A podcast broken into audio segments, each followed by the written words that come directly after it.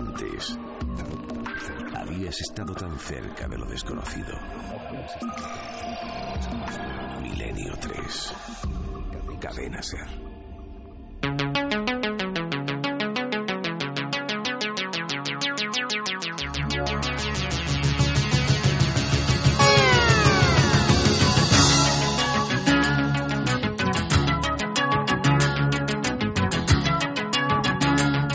Tres y siete minutos. Aquí continuamos en Milenio 3, la nave del misterio. Esta música, que nunca es casual la música que nos pone Noel Calero, es Dervish D, el derviche de Evangelis, toda una época electrónica. Los derviches girando y girando, siguiendo em, las enseñanzas de Medleva, creían que entraban en un estado alterado de conciencia. Lo que hoy parece un muñequito, vamos a decirlo más o menos pintoresco, el traje del derviche, el gorro, esconde toda una filosofía extraña. Girando y girando, ¿qué se hacía? Perder la conciencia y acceder a otros mundos. Se veían otras cosas. Algunos dicen alucinaciones. Alucinaciones que a veces generan ni más ni menos que el nacimiento de credos y religiones. En honor a todo eso, Vangelis, el gran maestro, hizo este Dervish Day. Y como es música muy de informativo, muy de teletipo, la hemos empleado en muchas ocasiones para eso, vamos con vuestros mensajes antes de viajar a un lugar que nos aguarda. Preparaos. Hay una cueva. Aseguran que en esa cueva se produjo el milagro de la resurrección.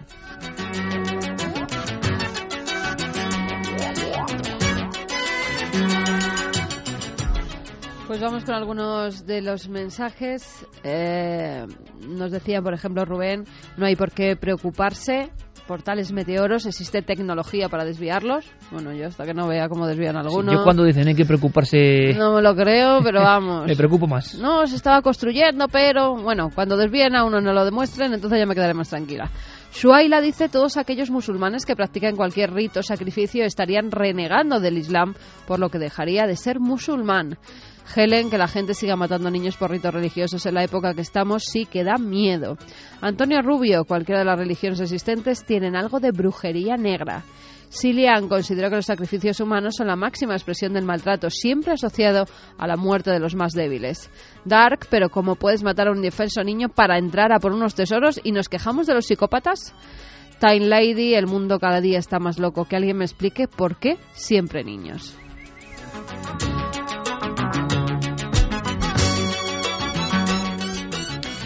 Continuamos con nuestro viaje.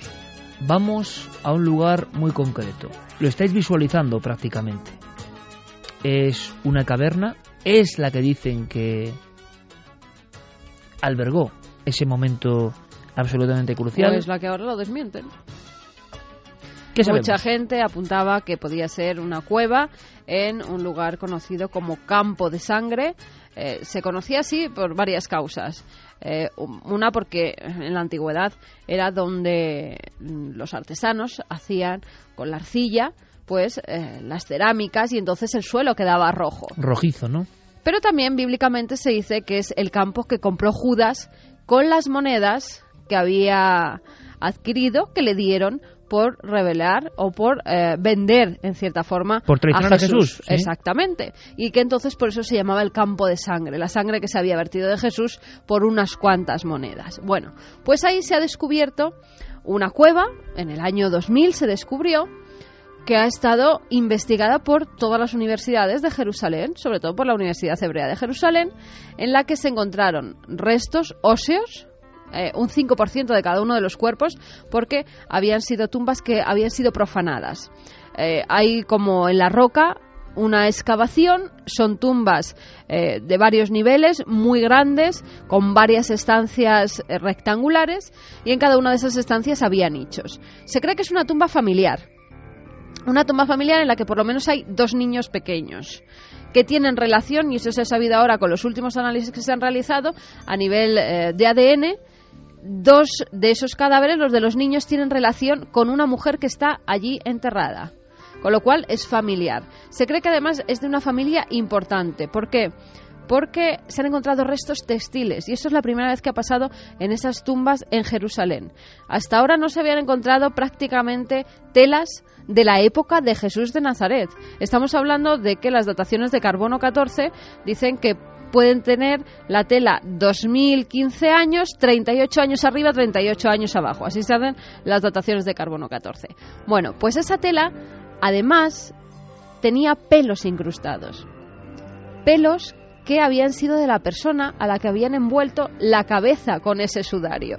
Es decir, a los muertos en la época de Cristo sí que es cierto que se les envolvía la cabeza con un sudario de lino parecido, Una especie de mortaja. parecido a lo que es la sábana santa de Turín, una especie de sarga de lino que es con la que se envolvía los cuerpos. Pero en este caso, dicen los especialistas que hay dos cosas, que se diferencia de la sábana santa en que han encontrado también restos de lana que pertenecen a la otra parte, a la parte con la que se envolvía el cuerpo. Es decir, había dos piezas de tela, una de lino con la que envolvían la cabeza del cadáver y otra de lana con la que envolvían el cuerpo. Y en esa tela de lana se han descubierto también restos físicos, es decir, de la putrefacción todavía quedan restos que se han podido analizar Restos biológicos del tiempo de Cristo. restos biológicos del tiempo de Cristo que además han dado eh, pues unos resultados fascinantes porque la persona que murió y que fue enterrada con ese sudario tenía lepra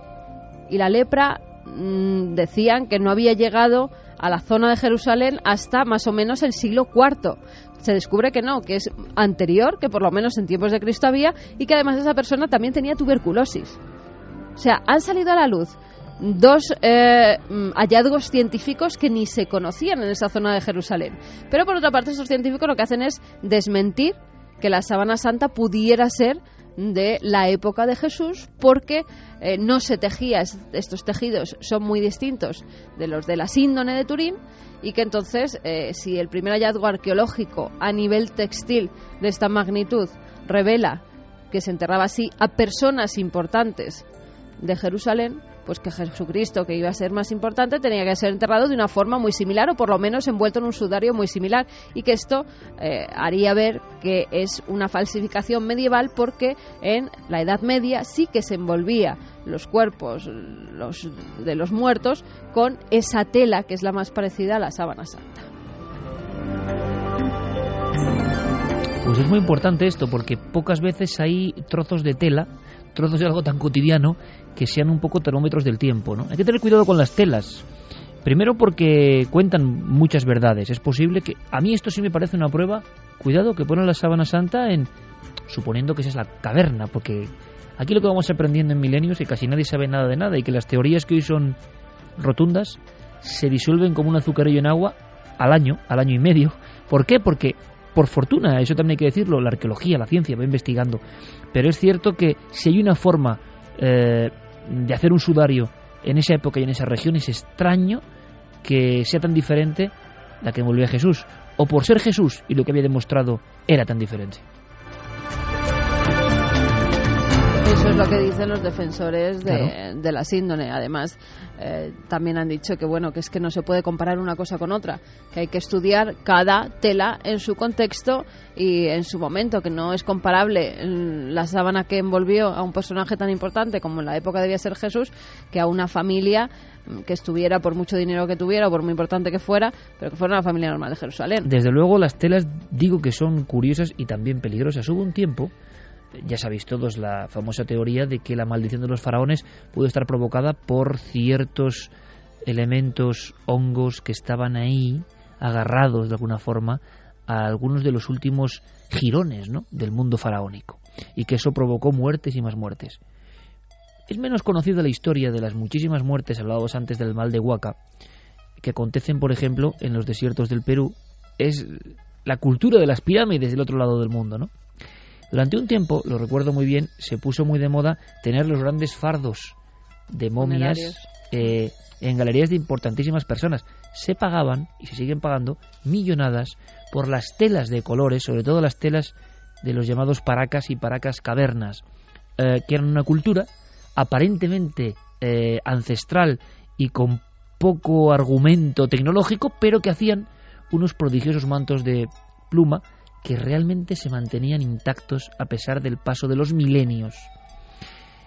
Piezas de 2500 años, 2500 años y que uno desenfardelaba, es el proceso de, como si fuera especie de rollito, eh, extender la momia, y decían, qué maravilla, qué colores, cómo es posible. Y eso em, hace unos años empezó a ganar adeptos, ¿no? Entre los gerifaltes que mueven el mundo de las antigüedades, la arqueología y sobre todo mucha gente muy snob que decía, qué bonito queda este gran fardo funerario de momia Paracas en mi salón, pero pero también han pasado cosas más oscuras.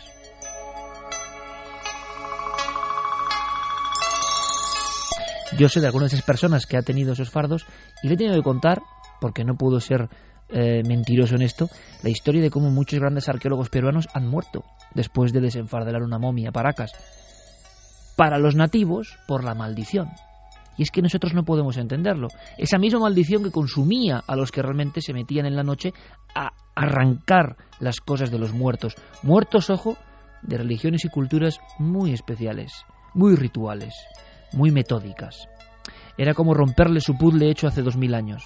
Y eso pesaba en la gente. Pues bien, el gran investigador incluso de la arqueología peruana, el más importante descubridor eh, junto con Max Ule, que es Julio César Tello. Los grandes museos del Perú están con su nombre, el monolito Tello, eh, las grandes ciudades del Perú antiguo descubiertas por Tello.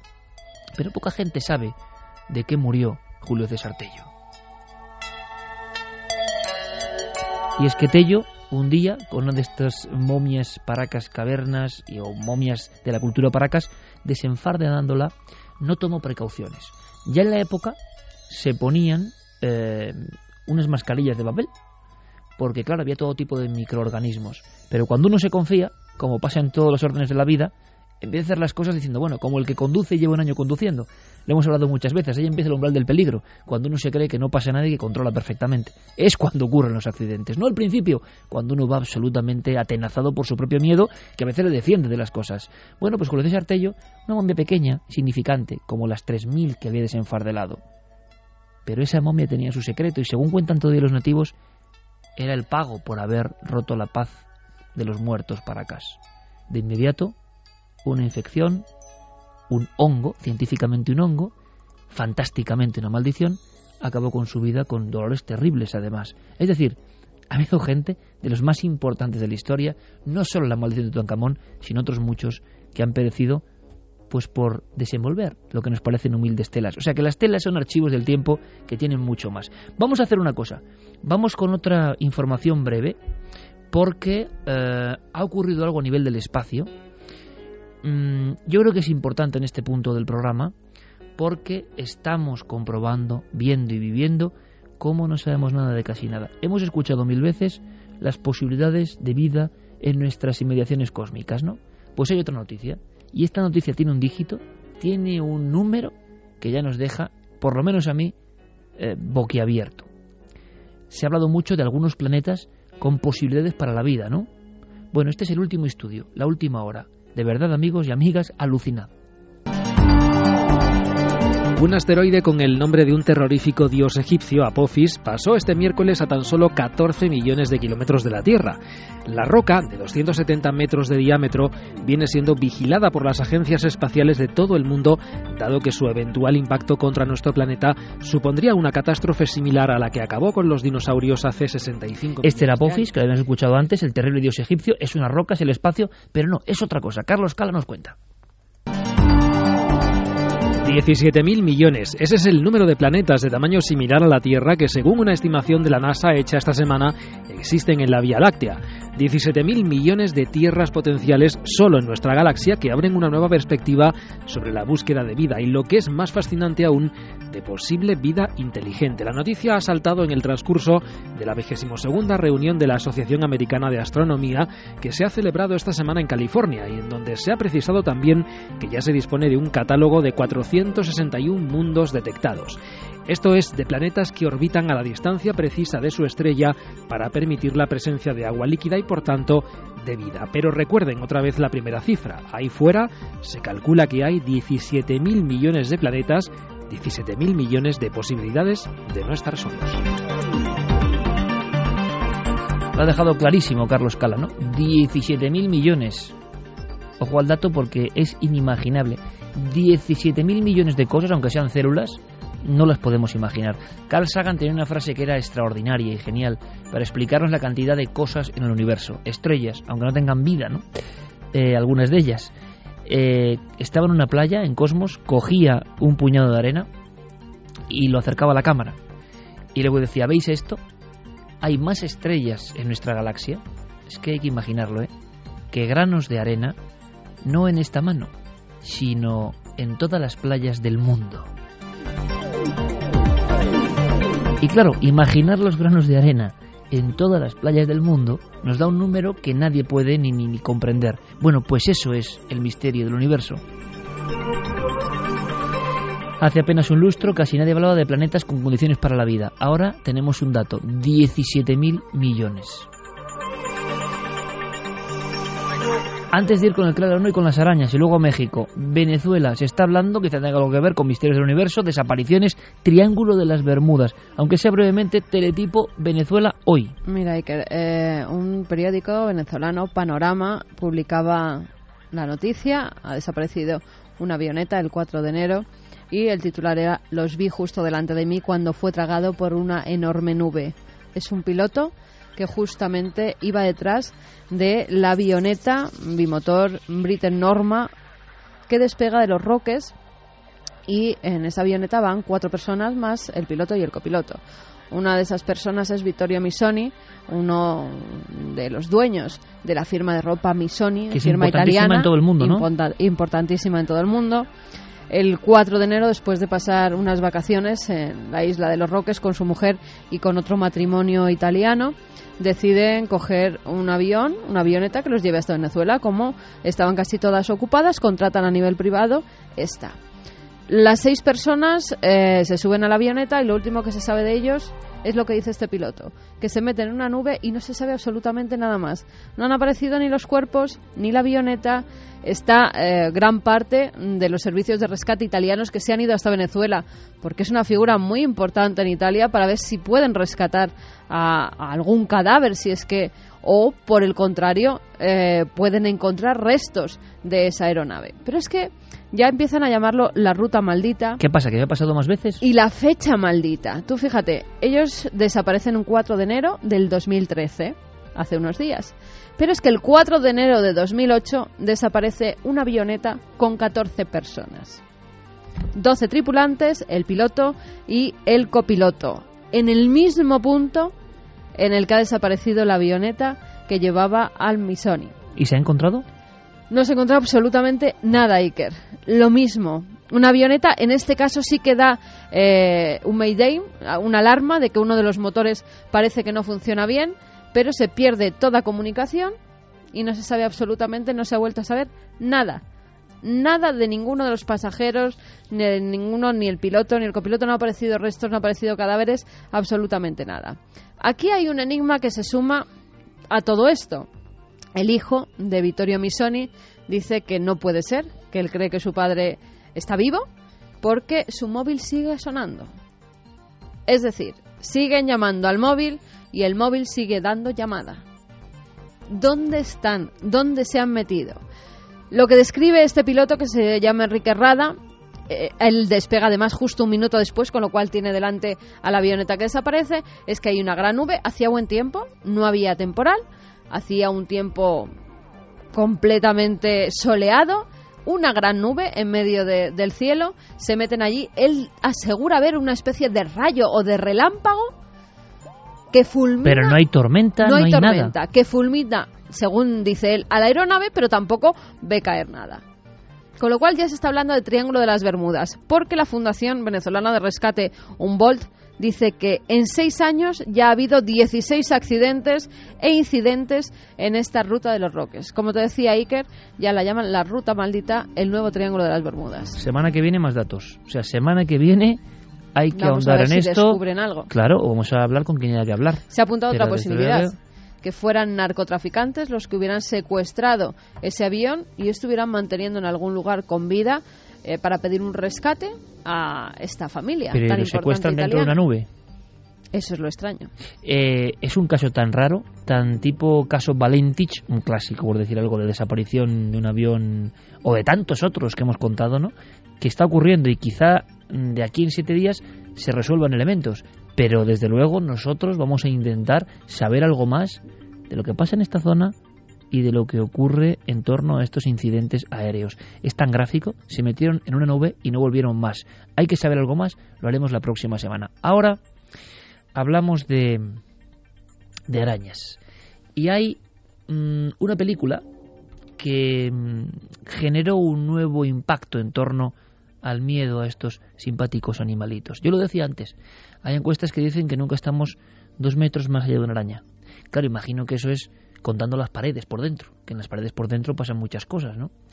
Eh, dicen que sería junto a la cucaracha y seguramente más que la cucaracha el último animal en extinguirse. Dicen que es el animal que en conjunto más pesa de toda la Tierra por el número que hay. Y claro, lo hemos dicho muchas veces, es un animal que no es simpático, ni por su forma, ni por sus ocho ojos, ni por sus quelíceros, ni por el veneno que tienen algunas especies, ni por su forma de, de operar, que en el fondo son como vampiros. Es más, en la película Nosferatu, eh, en la mítica Nosferatu, quisieron elegir un animal que representase perfectamente esa forma, ese comportamiento.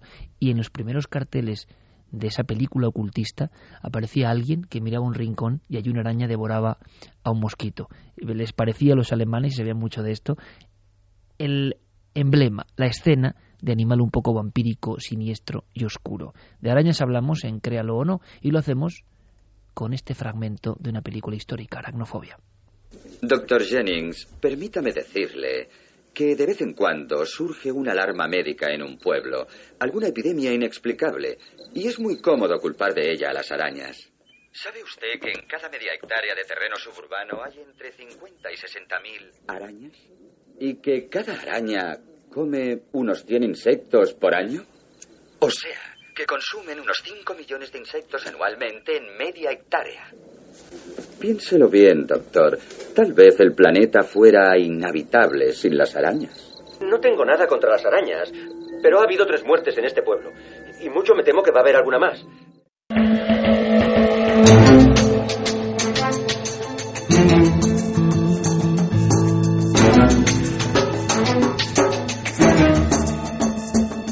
Tres y 29, Diego Marañón, buenas noches. Buenas noches, Iker, ¿qué tal? Aquella película, ¿eh? aquellas arañas realmente agresivas y mm, vamos a intentar resolver una historia que era cuál? Pues era la historia de una mujer que se levantaba un día con una picadura de araña que tardaba unos cuantos, unas cuantas horas en ir al médico, lo retrasaba y al cabo de un tiempo eh, de esa herida, de esa pequeña picadura, empezaba eh, a surgir un picor incontrolable hasta que esa pequeña hendidura eclosionaba y aparecían en el lavabo eh, cientos de pequeñas arañitas que habían quedado ahí pues por porque la araña que le había picado había dejado de alguna manera sus huevos. Yo creo que, en fin, una de Sí, las más sé- desagradables historias. Yo sé que la gente lo ha pasado muy mal, pero yo te aseguro que también yo investigando todo lo que vamos a contar esta noche, yo Lo has también. pasado mal. ¿Te acuerdas de cuando en Blade Runner decían yo he visto cosas que vosotros no creeríais? Sí. Pues yo he visto cosas que vosotros no creeríais, te lo aseguro.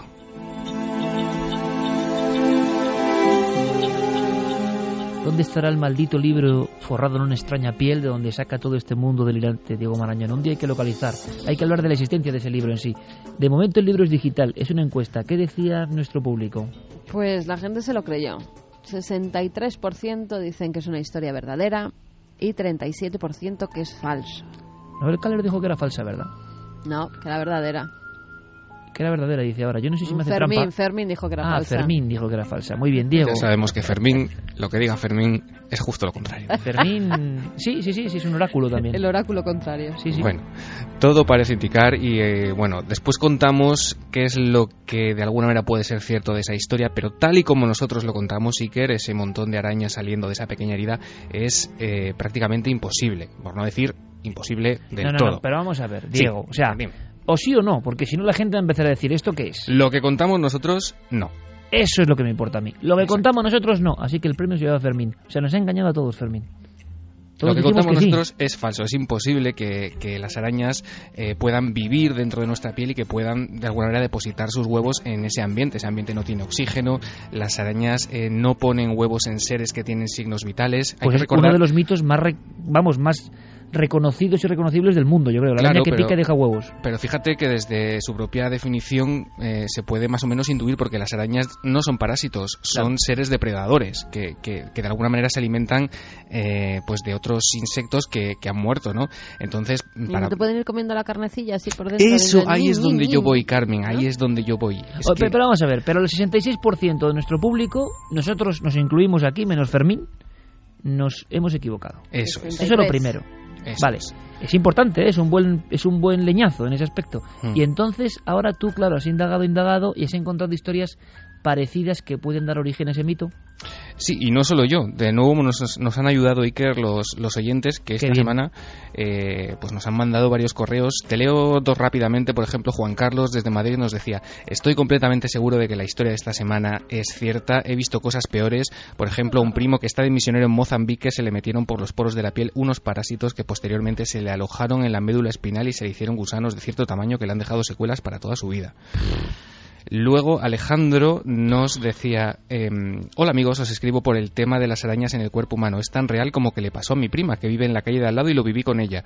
Fue hace cuatro o cinco años, en verano, una noche se despertó porque sintió un ardor en la pierna, eh, pero no vio nada y se volvió a dormir. Al día siguiente se vio una picadura, pero no le dio más importancia. Pero a los días siguientes la picadura se le fue poniendo cada vez peor, estaba morada y al tocarla estaba caliente hasta que un día fuimos de compras y se tuvo que volver a casa con fiebre y un malestar tremendo. Fue al médico y le enseñó la picadura. Al momento tuvieron que operarla, tenía toda la carne de la picadura necrosada y era impresionante tanto la picadura como el agujero que le tuvieron que hacer para sanearlo. Luego tuvo que ir todos los días al hospital para ir curándose, tuvieron que ir quitando la grasa que se había formado para que se cerrara bien la herida. De ahí es lo que yo te decía, Iker, que Carmen apuntaba bastante bien que hay ciertos insectos que realmente sí que de alguna manera eh, digieren eh, la carne eh, que tienen alrededor del lugar donde se enganchan a nosotros. En ese sentido sí que son parásitos. Pero no, no la historia que contábamos de que una araña deposita sus huevos debajo, que eso eclosiona y aparecen cientos de pequeñas arañitas, eso es, es imposible. eh, Como diría, como diría Pablo Villarrubia, querido compañero, Madre Santa, porque esto, esto es un vendaval de, de, de- de agobio. Claro, Pero, pero- los mo- en los moños sí. En los moños sí no lo sé. los moños y en más sitios, sí. eh, Pero tú fíjate, por ejemplo, sabes que tenemos mucha audiencia en Chile, ¿no? hmm. Que es un país que, que nos quiere mucho. Chile, Ecuador, Argentina, Perú, México. El programa se sigue por internet, que es increíble.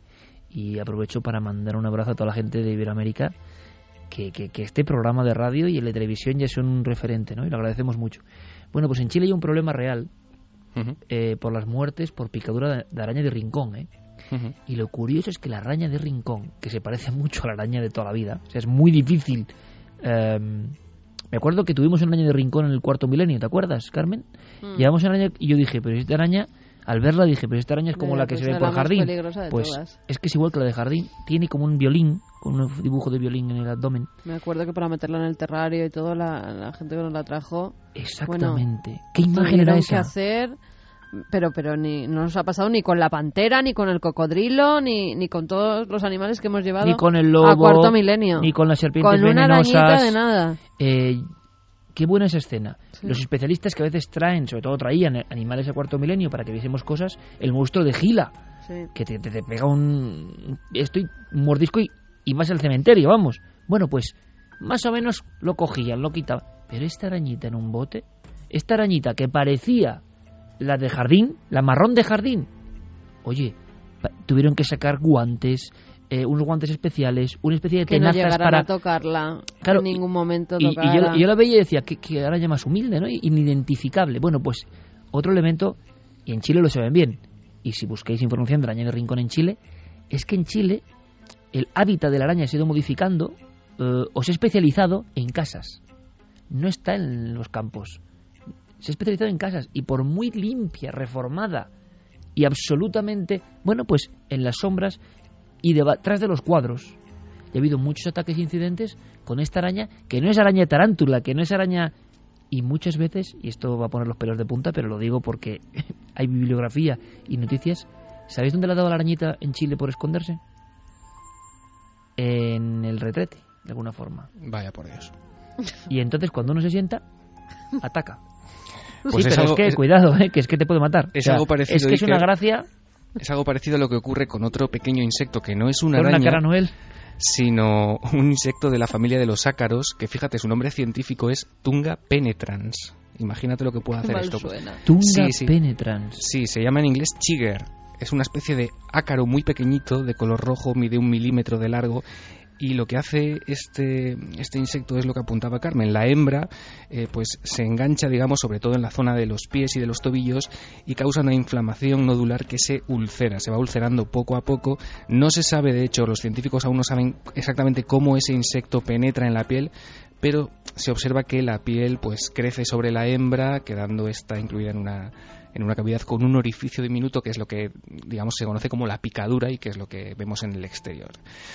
Chigger, con doble G, si la gente lo quiere buscar, desde luego las imágenes son bastante desagradables. El horror sobre el horror. ¿Hay incidentes con arañas? ¿Tus amigos nos creo. cuentan cosas también a nivel de comunicación, Nuestros Carmen? amigos, mientras se rascan, igual que yo, pues están comentando muchas cosas. Mira, Sonia López dice, a mi hermano se le metió debajo de la piel una garrapata. Sí, claro, pero una garrapata lo entiende. Calla, una araña... calla, no lo entiendes. Tenía 42 de fiebre, se moría y no sabían de qué. La tenía en la nuca debajo del pelo. Su padre. Ahí está, su padre, el de la garrapata, exactamente. Antonio Rubio dice, es falso, pues a mí me picó el año pasado, en el mes de noviembre, me salieron unas pompas y ahora tengo una herida, pero no salió nada. Así que, por menos mal Eh, que no lo- te salió nada. Lo dice Claro. con mucha tranquilidad, lo de las pompas. Yo veo lo de las pompas y vamos.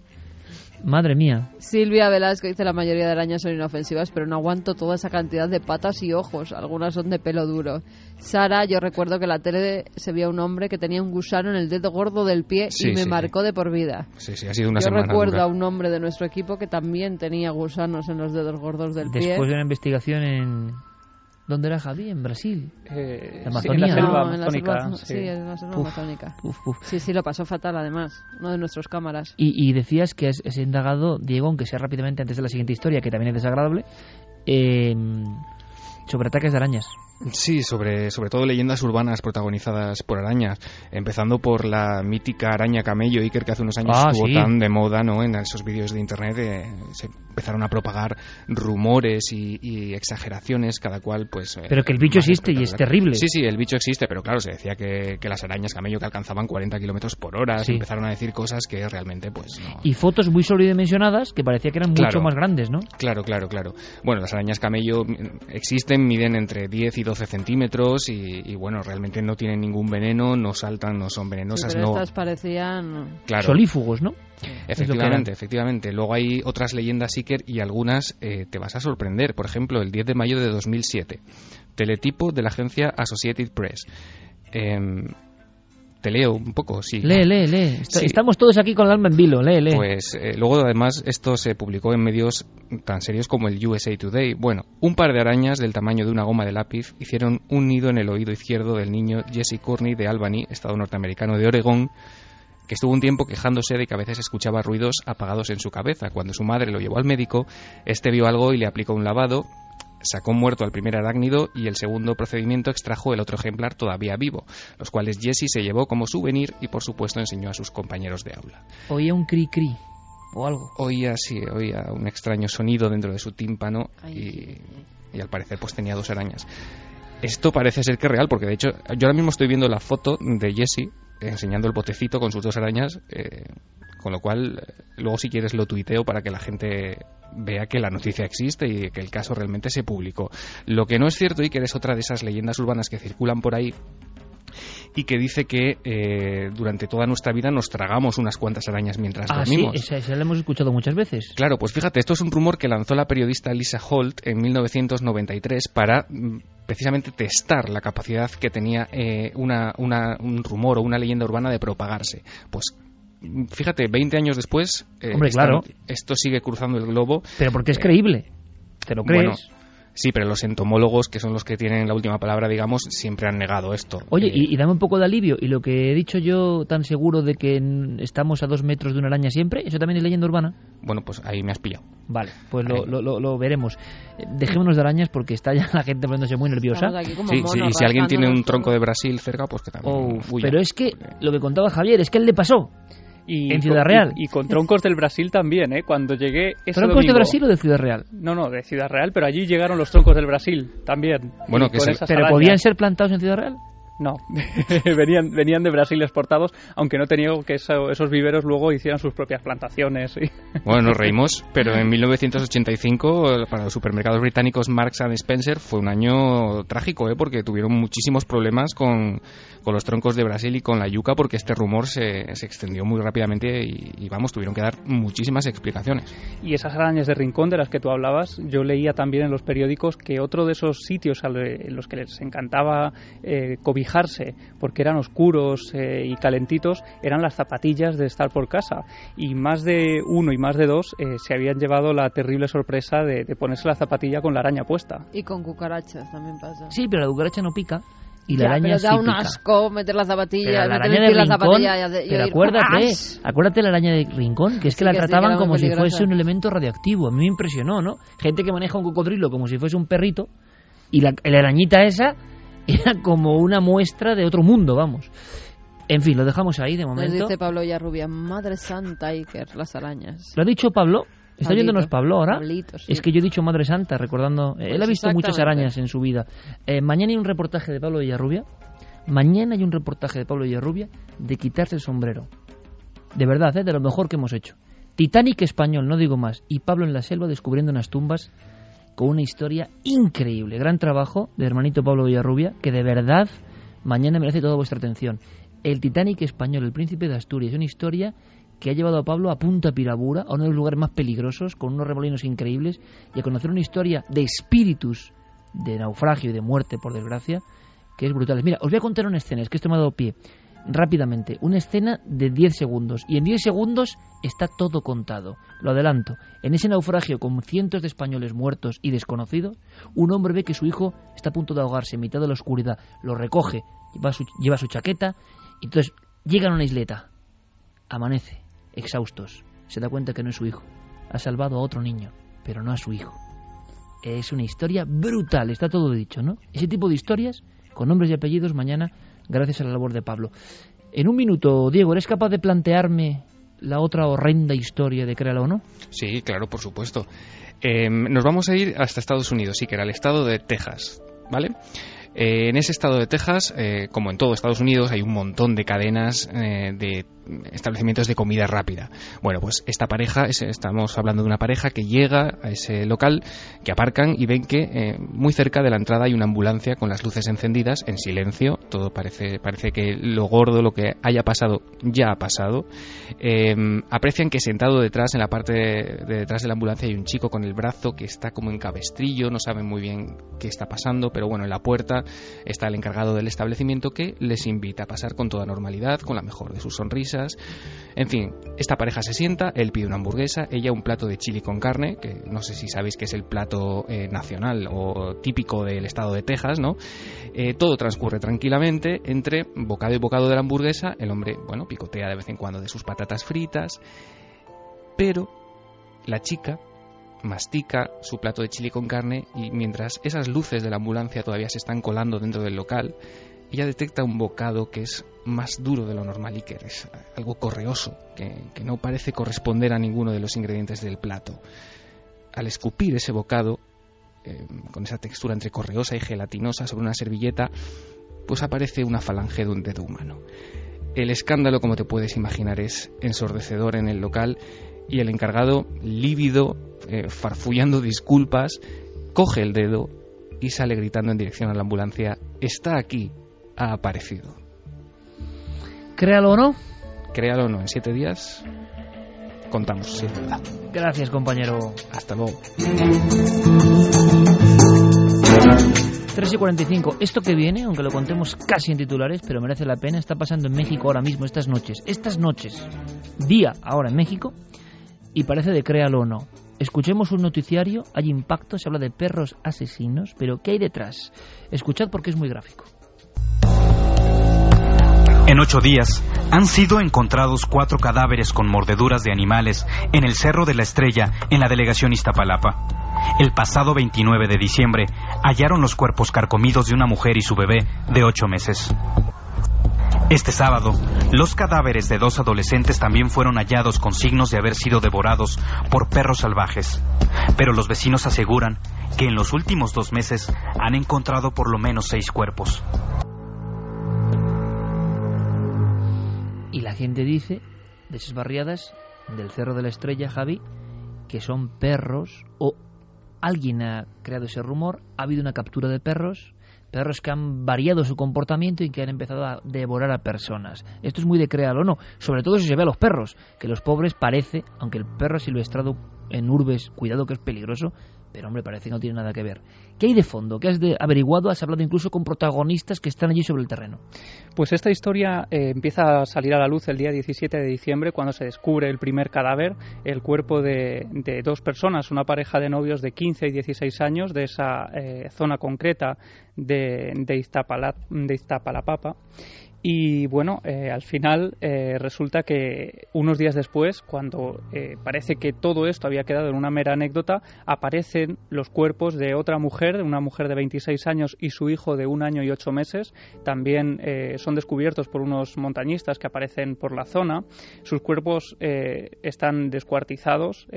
parece que además han sido mordisqueados por, por animales, por alimañas. Y el último, la última víctima es un adolescente de 15 años que aparece también muerto en esa Todo zona. en la misma zona todo en la misma zona, en esa, en esa zona concreta, en ese cerro de la estrella, eh, un lugar mágico, ahora contaremos, pero, pero es un lugar donde hay unas, eh, unas viejas ruinas de una pirámide, hay un cementerio, se han encontrado vestigios históricos de, de, hace miles de años de, de, aztecas y bueno, de pronto las autoridades dan la teoría, ofrecen la teoría de que han sido los perros de la zona los que se esconden en las cuevas, los que han acabado con la vida de estas personas su forma de proceder de hace muchos años y de repente se han puesto a atacar a la gente, ¿no? Claro. Es lo que dicen a nivel oficial. Es lo que dicen oficialmente hasta tal punto Esto ha sido, que... por cierto, portado del país ayer. ¿Eh? portada del país en su edición digital, El misterio de los perros sanguinarios llenos de México. Sí, llegaron de hecho a capturar a 55 perros. Eh, hasta la fecha se han analizado 25. Ninguno de ellos tiene eh, ni la más mínima señal de haber ingerido carne humana, ni siquiera sangre de las víctimas. De hecho, hay denuncias de personas como un vecino llamado Fernando que habla de que su perro está ahora mismo capturado por las autoridades de la zona. Es un perro pequeñito llamado Canela. O sea que los han cogido como si fuera una caza de brujas. Sí, efectivamente, han cogido a, tantos, eh, a todos los perros de la zona que son perros, como digo, eh, acostumbrados a estar con personas, incluso con, con, los animales de las granjas cercanas.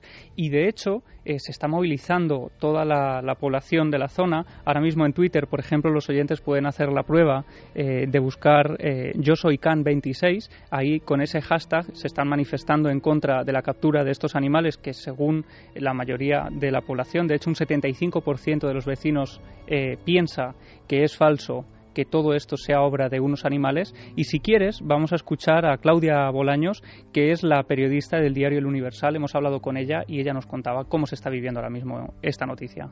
A la fecha se sabe que hay 54 perros que están siendo analizados en un centro de control antirrábico y, y, bueno, eh, eh, lo que se conoce es que por lo menos de los 25 perros que se, que se atraparon en un primer momento, pues ninguno consumió carne humana. Lo que he sentido más que temor es indignación porque no están conformes con la información que ha dado eh, la Procuraduría General de Justicia del Distrito Federal como te comentaba, no creen que este tipo de animales sean los que han cometido el ataque. Perfecto, entonces, ¿quién está detrás? Porque lo que se encuentra es algo horrible. Algunas de las escenas parece que tienen poco que ver con perros. No sabemos cómo se ha utilizado este chivo expiatorio de los perros, ¿no? Sí, de hecho, algunos de esos vecinos de Iztapalapa eh, que, viven cerca de este lugar, que han sido testigos del descubrimiento de los cuerpos, incluso hay familiares de esas víctimas, aseguran que se han encontrado cuerpos, por ejemplo, el de una mujer tenía el pecho cercenado, otros tenían cortes eh, transversales muy profundos, como si hubieran sido sometidos a cualquier tipo de tortura. Ellos teorizan que pecho cercenado, por cierto, aparecía siempre en Ciudad Juárez. Claro.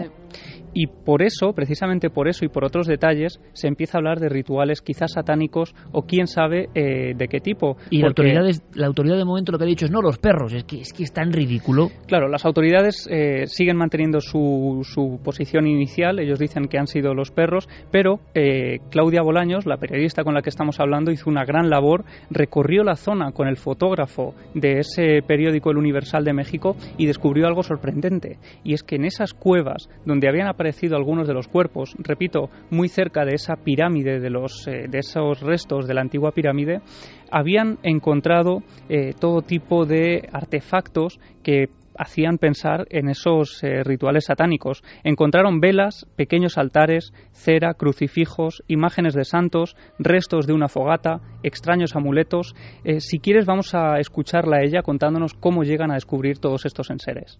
Este cerro es un cerro con, con varias cuevas y hay vestigios arqueológicos. Entonces algunas de estas cuevas han sido utilizadas para realizar rituales de tipo prehispánico.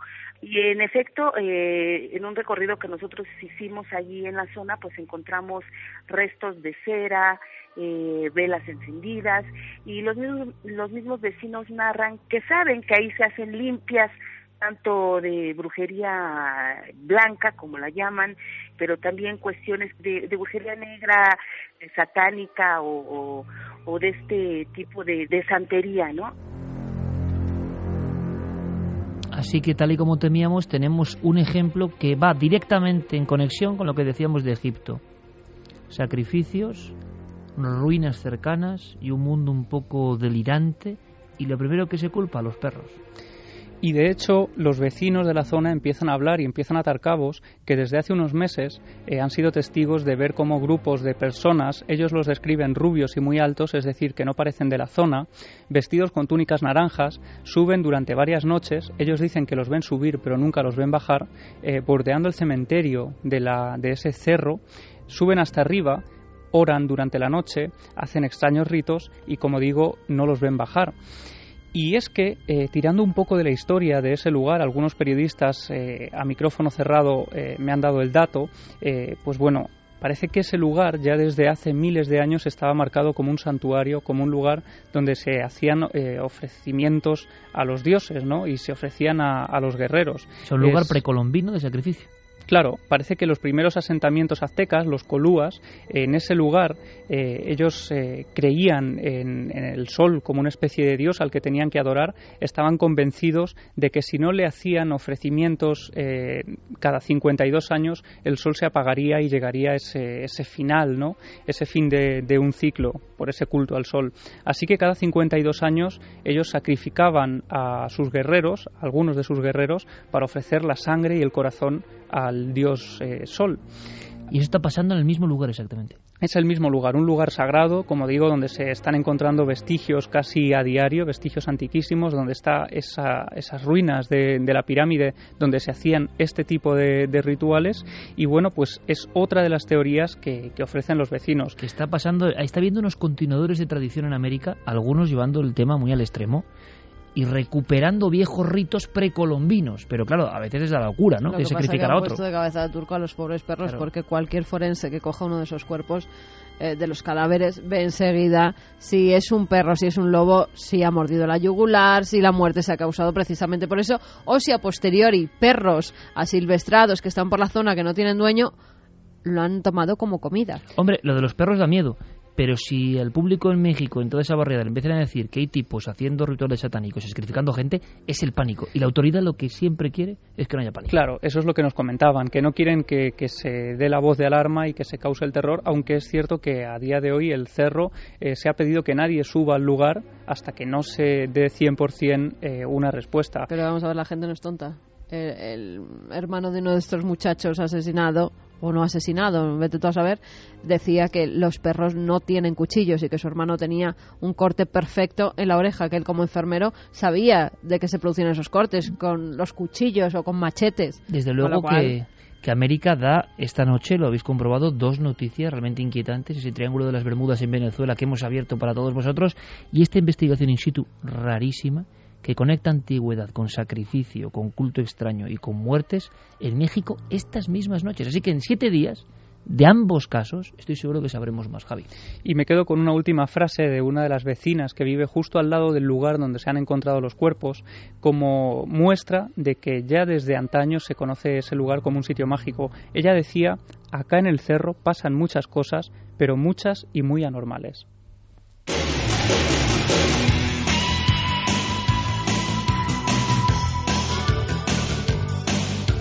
3 y 56, cogemos nuestros bártulos, vamos desconectando un poco la nave y preparamos toda la energía e ilusión para hacer en siete días otro encuentro con todos vosotros. Mañana os invitamos a ese increíble viaje, dramático y misterioso, de verdad, en Punta Pirabura, Triángulo de las Bermudas de Brasil, por cierto, con libros publicados sobre eso. Punta Pirabura. Ha mandado Pablo Villarrubia una foto que sacó él en Brasil que es que de verdad es para echarse a correr, Pablo. Yo no Una sé araña cómo- tigre, ¿no? Sí, sí, sí, sí. Una araña, Impresionante. pero terrible, terrible. Pues de mañana, dimensiones. solo os digo una cosa, nuestro amigo, nuestro compañero Pablo, se la jugó bien, ¿eh? Se la jugó bien eh, siguiendo el tema Príncipe de Asturias de técnica español. Y lo vais a ver eh, en mitad del remolino, de alguna forma. Mañana, entre las once y media, doce menos cuarto, en cuatro. Y fijaos, una cosa interesante, ¿no? Hablábamos de la terrible eh, epidemia de feminicidio, de muertes de mujeres en Ciudad Juárez, que parece que ha ido menguando por lo que dicen. Recibimos hace poco un mensaje de un chico de 22 Sí. años de Ciudad Juárez que a mí me impresionó. Quiero mandarle un fuerte abrazo. Porque uno nunca sabe a dónde llega el programa Milenio 3. Y en mitad de ese caos de muertes, de pechos cercenados, de tumbas en el desierto, de huesos en el desierto, había un chico que iba creciendo en mitad de todo eso con Milenio 3, que nos agradece todas las noches pasadas a través de internet, ¿no? Siguiendo en cadenaser.com, en icagenes.com el programa, y uno no se lo imagina, ¿no? Oyentes en mitad de ese caos terrible que se ha vivido en Ciudad Juárez, donde ahora parece, dicen, que la cosa va mucho mejor. Eh, mandamos un fuerte abrazo a este amigo y, agradecemos ese eco, ¿no? Un- uno no se imagina, habla de casos y de lugares como míticos, ¿no? Eh, la criminalidad en Ciudad Juárez y no se ve que hay gente público escuchándonos desde ahí y pasando buenas y malas noches con nosotros. Así que muchísimas gracias por esa fidelidad de miles de kilómetros. Acabamos apenas con un minutillo de mensajes. Pues Iria nos dice, es indignante que haya pruebas claras de que los perros no han matado a esas personas y aún así quieran sacrificarlos. Mariana Hernando deberían investigar más a fondo antes de echarle la culpa a los perros, que es lo más fácil. Teresa, flipándolo con lo de los perros, desde luego toman a la población por idiota. Jefferson, perros atacando y matando personas, difícil creerlo. Esther García dice, esto parece el mito actualizado de la bestia de Gebaudán. Sí, señor. Javier Requena, yo me he encontrado con perros sueltos mientras salía a correr por caminos rurales cercanos, mastines y podencos, pero los he ahuyentado. Por suerte, miedo me da que ataquen y no tenga escapatoria. También eh, Judy de Palencia nos decía cuando era pequeña me salieron unos granos grandes en el pecho, tuve picores, ampollas, fiebre y mucho dolor. Mi madre me llevó al médico y me dijeron que unos mosquitos habían incubado en mi cuerpo. Al final me recuperé y las marcas desaparecieron. Terrible último mensaje. Fermín Agustí, gracias. Noel Calero, gracias. Carmen, gracias. Hasta mañana en Cuarto Milenio. hasta mañana. Javi, como siempre, gracias. Gracias. Y hay una cosa muy interesante, lo decían, bestia de Gaudán, una cosa que parece del siglo XVII, ¿no? Cuerpos desmembrados, extraños cortes y una bestia eh, culpable de todo eso. Y de alguna manera los misterios nunca mueren y eso está pasando en México ahora mismo con mismos culpables falsos y mismos misterios auténticos. Al final los enigmas de la realidad superan a cualquier ficción. Nosotros lo sabemos muy bien. En siete días el equipo de Milenio vuelve para surcar los espacios de la radio. Feliz semana amigos.